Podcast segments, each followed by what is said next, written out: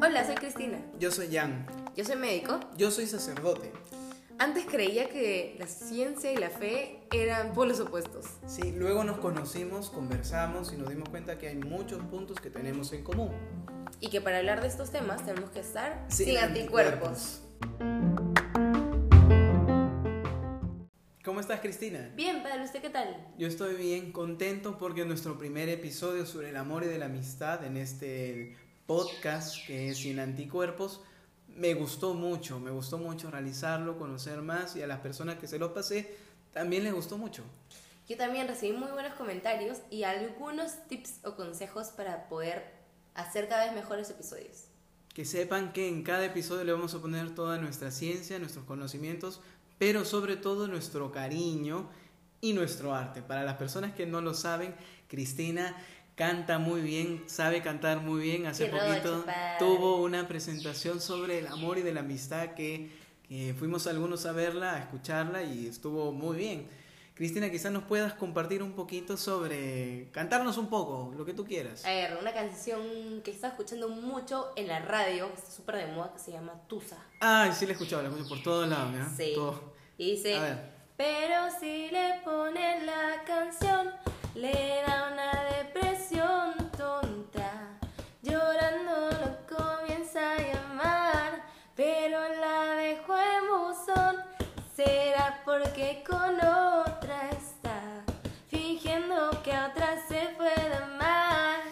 haces todo eso por nada. nada. Así termina la canción, pues. Esa canción, esa canción pega. Un aplauso para Cristina, gracias. Yeah. Eh, un aplauso, Ah. uno, uno. Ya está. Pero la canción pega, es muy pegajosa a mí, contagia. Y la he escuchado tantas veces y los chicos y las chicas la cantan. Yo creo que más los chicos que las chicas. ¿Ah, no lo sí? sé, mi, mi percepción. Pero la canción pega y no solamente por el ritmo, no, sino también por la temática, la letra. Sí, por la letra, porque habla una parte sobre matar la tusa y en otra parte del coro habla sobre la depresión tonta que tenemos a veces las chicas y los chicos también. Sí, entonces sería una buena ocasión para poder hablar de nuestro tema que es la depresión. Con esto queremos nosotros aclarar muchas cosas, poder ayudar a las personas a que puedan distinguir, conocer sobre la depresión y poder encontrar ayuda. Creo, Cristina, que lo primero será distinguir, porque hablamos tan coloquialmente de la tristeza, de la depresión. ¿Tú has escuchado cuando dices, ay, estoy depre? Sí. No, estoy down. Estoy down. Estoy down. Usamos muchos términos y quizá con poca precisión. Coloquialmente se entienden, pero hace falta distinguir si es que queremos buscar una ayuda mejor o salir de estos estados. Utilizamos quizá el término depresión para hablar de eh, un, un signo depresivo, un síntoma, un síndrome, un estado emocional, una reacción o quizá un estado ya patológico clínico. Quizá podemos distinguir entonces la tristeza y la depresión ya como un estado clínico.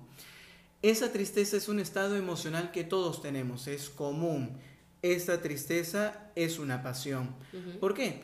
Porque es parte de nosotros, reaccionamos al entorno. Cuando perdemos un bien, cuando perdemos algo que queremos, ya sea la salud, ya sea eh, a un ser querido, ya sea algo que no, que luché tanto y que no conseguí, se produce una tristeza. Es decir, perdí algo, no conseguí algo y el efecto es un efecto en mí, es la tristeza, es una pasión que no es ni buena ni mala, sino que está en nosotros y hay que reconocerla. Todos podemos tener tristeza. Quiere decir que esta tristeza es transitoria, ¿no? Y además es proporcional.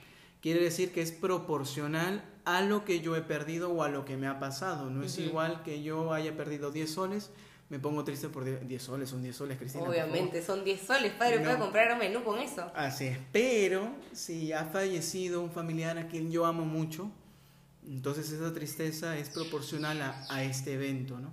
Y se entiende y se razona. A todos nosotros nos pasa. Otra característica de la tristeza es que no afecta nuestro funcionamiento vital, nuestro día a día. Seguimos funcionando, ¿no? Quizá más lentos, quizá más susceptibles, pero no afecta nuestro funcionamiento como persona, nuestro ritmo. Es por eso que yo distingo a las personas que vienen con tristeza, le digo, mira, es normal sentir tristeza, lo que no debemos permitir es que esa tristeza nos estanque. Cuando nos estanca ya puede ser ya no solamente una tristeza como una emoción proporcional a lo que me ha pasado, sino ya un caso de depresión. Y en esta depresión ya es algo desproporcional, es desproporcionado, ya no es tan transitorio, quizá pueda ser por una temporada más larga y sí afecta nuestro funcionamiento, nos estanca, ya no hacemos lo mismo, ya no queremos las mismas cosas, ya no lo hacemos con la misma ilusión. En el fondo se nos van perdiendo las ganas de vivir. Y esto lo describo yo como sacerdote, pero tú, Cristina, tú la que describe perfectamente, científicamente, es nuestra médico. Cristina, ¿cómo tú describirías la depresión? A ver, sí, de hecho es súper importante esta precisión que nos, hace, que nos hace padre. Y la depresión tiene algunas características, algunos síntomas. Por ejemplo, estas ganas, estas pocas ganas de seguir adelante, de vivir, de repente de no disfrutar o la falta de goce en nuestras actividades diarias es lo que nosotros llamamos anedonia. ¿Qué? Anedonia. Anedonia, esos términos yo los aprendo y los utilizo después en la homilía, de verdad, los, aprendo mucho aquí. Anedonia. Anedonia. Entonces, aparte de la anedonia, eh, una persona con depresión puede tener otras manifestaciones, como por ejemplo eh, alteraciones en el apetito. Entonces, la típica es en la película donde la chica la dejó su enamorado o le terminaron o le sacaron la vuelta y está se comiendo. Se come un barril de helado. Sí, esa es, es la típica escena. solo. Así es. Entonces, esa es la típica escena. Pero también puede ser del otro lado. Una chica o un chico que de pronto pierde el apetito totalmente y ya no come nada. Aparte de eso, una persona con depresión también podría tener, por ejemplo, una falta de concentración. O sea, ya no puede leer, no sé, de corrido todo lo que lee en su trabajo o en la universidad para estudiar, entre otras cosas. Luego, también una alteración con el sueño, un trastorno del sueño. Entonces, por ejemplo, tener insomnio, o sea, que no puedes dormir toda la noche, o por el otro lado también, dormir demasiado. Ay, a mí me pasa eso, me da jatear rico. ¿No?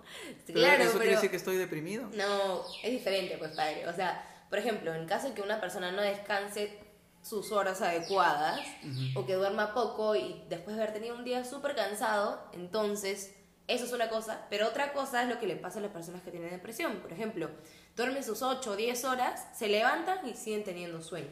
Entonces es un sueño no reparador. Y aparte de eso, también pueden tener algunos trastornos, por ejemplo, entre hombres y mujeres hay algunas distinciones. Entonces, en las mujeres es la típica la melancolía, la tendencia al llanto, o sea, que ah, todo el tiempo están llorando. Por eso estos lloras por nada, nada, nada, lloras por nada. Así es. Y en el caso de los hombres, usualmente se suele ver más irritabilidad, más agresividad. Entonces también hay diferencias entre sexos. Y bueno, hablando también de los síntomas, es importante saber y romper algunos mitos sobre la depresión, como por ejemplo que hay mucha gente que piensa que una persona que tiene depresión es porque tiene carácter débil. Sí, muchas veces creemos eso, ¿no? Que una persona de personalidad muy apagada, tranquila, em, introvertida, quiere decir que es deprimida, pero me está diciendo que no es así. No, así es. O sea, en realidad no tiene por qué relacionarse necesariamente una personalidad introvertida con alguien que va a tener depresión. De hecho, la depresión tiene múltiples causas que hasta el momento ninguna se ha confirmado del todo, pero todas son bastante como hipótesis. Entonces, por ejemplo, podemos ver que se acuerda que en el episodio anterior hablamos sobre la serotonina. Sí, que andábamos bajos en serotonina. Así es, entonces la serotonina es la hormona de la felicidad, como lo habíamos hablado, y también es un personaje principal en el caso de la depresión hay una alteración en el sistema de la serotonina, pero hasta ahora no se sabe si es que esta es la causante per se de la depresión o es algo que puede influir en esta patología. Luego también hay un, se ha visto en algunos estudios que hay un, una reducción del número de las neuronas en algunas partes del cerebro, como por ejemplo en el núcleo accumbens. ¿Qué? El háblame, háblame, en castellano, por favor. Accumbens, accumbens. El núcleo accumbens es una parte del cerebro en donde ahí se da la producción de la dopamina, que también hablamos la vez pasada. Sí, sí me acuerdo. Y es un eh, neurotransmisor que participa en el circuito de recompensa o de placer. Entonces también está relacionado con la depresión. Claro, porque estas personas no, no sienten placer, no sienten gozo. Así es. Y también podemos mencionar que eh, la depresión tiene cierto factor hereditario. Entonces, se ha encontrado varios genes, no solamente uno, en el que si es que, por ejemplo, una persona tiene un familiar, su mamá, su papá, sus hermanos, tienen, han tenido depresión, de hecho, el riesgo de esta persona es mayor al riesgo de otra persona que no tiene ningún familiar con depresión. Y de todas maneras, también es importante un suceso, una experiencia detonante. Y esto es, por ejemplo, si es que hemos perdido a un familiar o un ser querido, si es que hemos perdido el trabajo, tenemos problemas económicos o problemas financieros, eh, o de repente tenemos alguna enfermedad crónica ya de mucho tiempo, todas estas cosas pueden ser detonantes de un episodio depresivo. Sí, y es bueno reconocerlo, ¿no? Reconocer estas causas factoriales, muchas causas que pueden influir. Pero no nos quedamos con eso nada más, Cristina, necesitamos dar la solución, poder dar luces, y eso queremos hacer también aquí en este episodio. Yo pongo siempre un ejemplo, ¿no? por lo importante que es eh, poder salir de esto, porque lo que tiene la depresión ya en un estado más acentuado es que te hunde más. Por ejemplo, Cristina, yo te invito a una fiesta, ¿tú qué dices? ¿Vas o no vas? Claro. Pero, ¿qué pasaría si en esa fiesta o para ir a la fiesta tú te sientes algo por lo que sea, algo te hace sentir incómodo y ya no quieres ir? Ya, la típica de las chicas es que nos sentimos gordas porque ya nada nos queda. Ya, muy bien. Entonces dices, mira, yo ya no quiero ir, no voy a la fiesta, pero yo te trato de animar. Sí, Cristina, vamos, mira que la vas a pasar bien, te vas a olvidar de eso. Y tú dices, no, no, no, ya no quiero ir, ya no quiero ir. Y te vas encerrando un poco más. Luego vienen otras amigas tuyas después de un rato a decir, Cristina, te estamos esperando, estamos muy bien, estamos pasando fenomenal, tienes que venir aquí. Y tú le respondes, no, mira, ya, ya ha pasado mucho tiempo, ya es muy tarde y además no tengo que ponerme. Cada vez te vas encerrando más, profundizando más. Eso es depresión, meterse, profundizar en, en, ese estado. Y cada vez es más difícil salir porque tú tienes el deseo de, de salir, pero a la vez sientes que esa misma tristeza te hunde más y ya no tienes tantas fuerzas como para salir. Entramos en ese conflicto. Necesitamos entonces, en primer lugar, aceptar la ayuda. Necesitamos eh, pedir ayuda a los demás. Y para eso, primero es aceptar que estamos en ese estado, ¿no? Y padre, tengo una pregunta. Quería saber, porque, o sea, yo sé que la gente que está cercana a Dios, que tiene una relación bastante íntima con Dios, tiene una alegría que es particular. Así como yo. Claro, así como usted, padre. No siempre.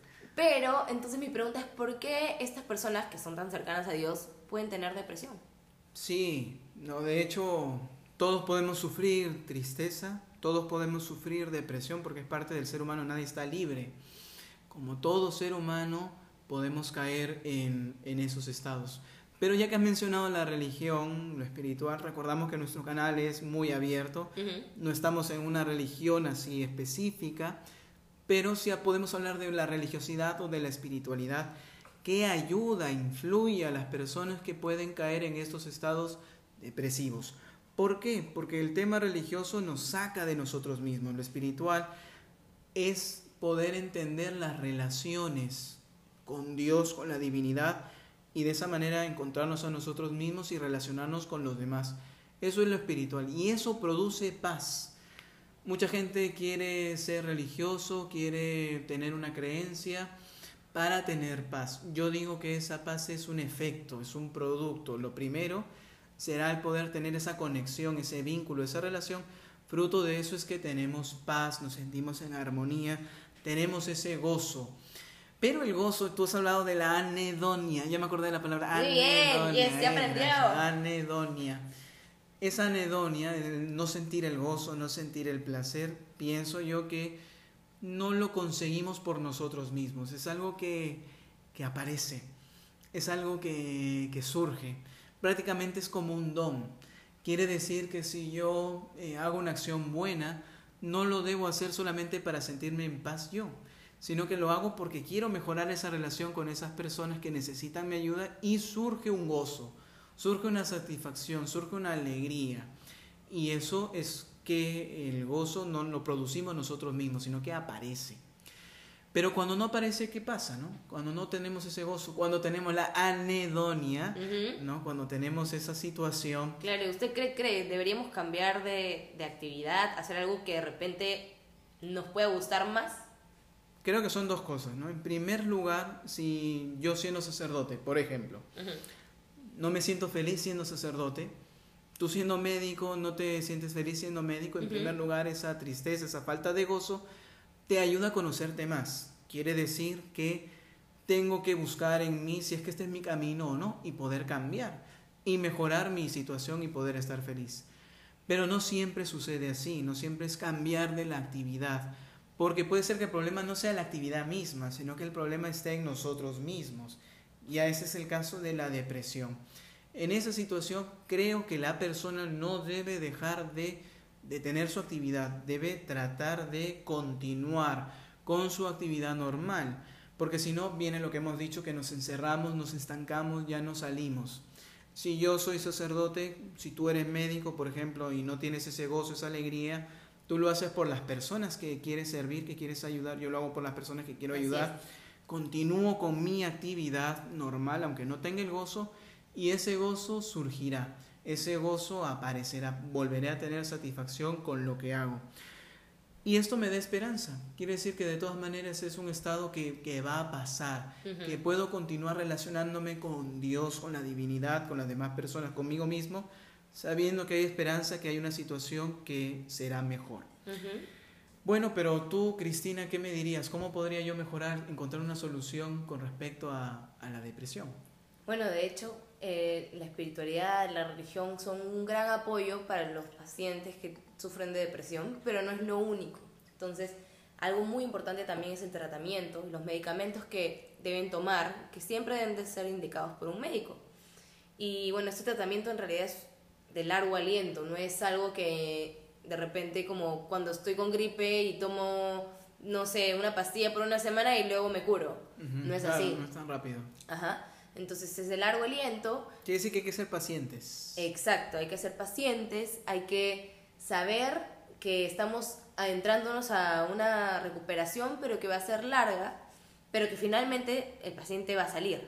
Pero también algo muy importante es que no solamente el tratamiento y que el paciente siga su tratamiento constantemente son importantes para la recuperación, sino también esa fuerza de voluntad, ese empuje que debe tener un paciente, porque a pesar de que sabe que se siente triste, se siente eh, de repente falto de, de placer, de gozo, sabe que con el tratamiento va a poder mejorar y el hecho de que tenga esa fuerza de voluntad ya lo ayuda en gran medida a la recuperación y a la remisión de esta enfermedad.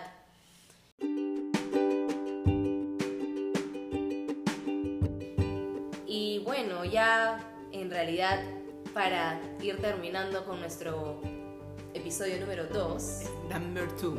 Así es. Sí, quisiera con todos eh, los que nos escuchan, Cristina y quien te habla, poder siempre terminar los, los episodios con, con unos tips. Unos tips que nos ayuden a recordar y también a ejecutar de una manera muy práctica y, fácil de tener presente. Entonces vamos a comenzar con nuestros tips, que son tres tips. Nuestro tip número, uno. Cristina. Que es básicamente saber reconocer, identificar estas banderitas rojas, estas manifestaciones de la depresión de las que hemos conversado hace un momento. Y saber, por ejemplo, si es que yo las tengo o las tiene alguna persona cercana a mí, saber que el momento apenas lo, lo identificamos o lo reconocemos mientras antes lo hagamos, será mejor y podamos acudir a una ayuda profesional lo antes posible. Muy bien, pasamos al tip número 2. El tip número 2 es acerca del el tratamiento. Entonces, no solamente es importante lo que hayamos hablado del tratamiento médico y también la parte del apoyo espiritual, sino también hacer un cambio de estilos de vida. Entonces, esto implica, por ejemplo, tener una buena alimentación, esto implica también hacer ejercicio físico, eh, hay estudios que han demostrado que el ejercicio físico, que bueno, lo recomendable es de 150 minutos a la semana de ejercicio aeróbico, eso significa que tiene que acelerar nuestro corazón, se ha visto que este tipo de ejercicio ha mejorado eh, la respuesta al tratamiento y la remisión, o sea, la recuperación de los pacientes eh, en comparación a los pacientes que solamente llevan un tratamiento médico y de repente también un apoyo psicológico. ¿Me vas a dejar algún tip, Cristina? por favor? Sí, sí, claro que sí, Tip lo siento, número acaparando siempre. Tip número 3, tararán, padre. Creo que como tip final tendría que ser el poder abrirnos, el mirar hacia afuera, el salir de sí mismo, no solamente encerrarnos en ese problema que tenemos. Hay que extender la mano, ya sea a la familia que tenemos muy cerca, ya sea a los amigos, si te invitan a salir, si te invitan a conversar, hay que, hay que hacer el esfuerzo, nuestro esfuerzo será abrir y sobre todo abrirnos a, a Dios, ¿no? abrirnos a lo trascendente que de todas maneras nos da un soporte. También abrirnos a, a esa ayuda profesional, poder salir de nosotros mismos. Tenemos nuestros tres tips, Cristina, de este segundo episodio. Así es. ¿Cómo lo vamos a llamar? Este episodio Ajá. va a ser a matarlo tú. A matarla tú, allá con tu canción ahí. Claro que sí. Pero ¿cuál será el siguiente el episodio? Bueno, en el siguiente episodio vamos a hablar sobre brujería, Ah, sobre santería. santería y medicina alternativa. Medicina alternativa. Es un tema muy interesante, entonces nos despedimos. Chao. Chao, nos vemos en el siguiente episodio.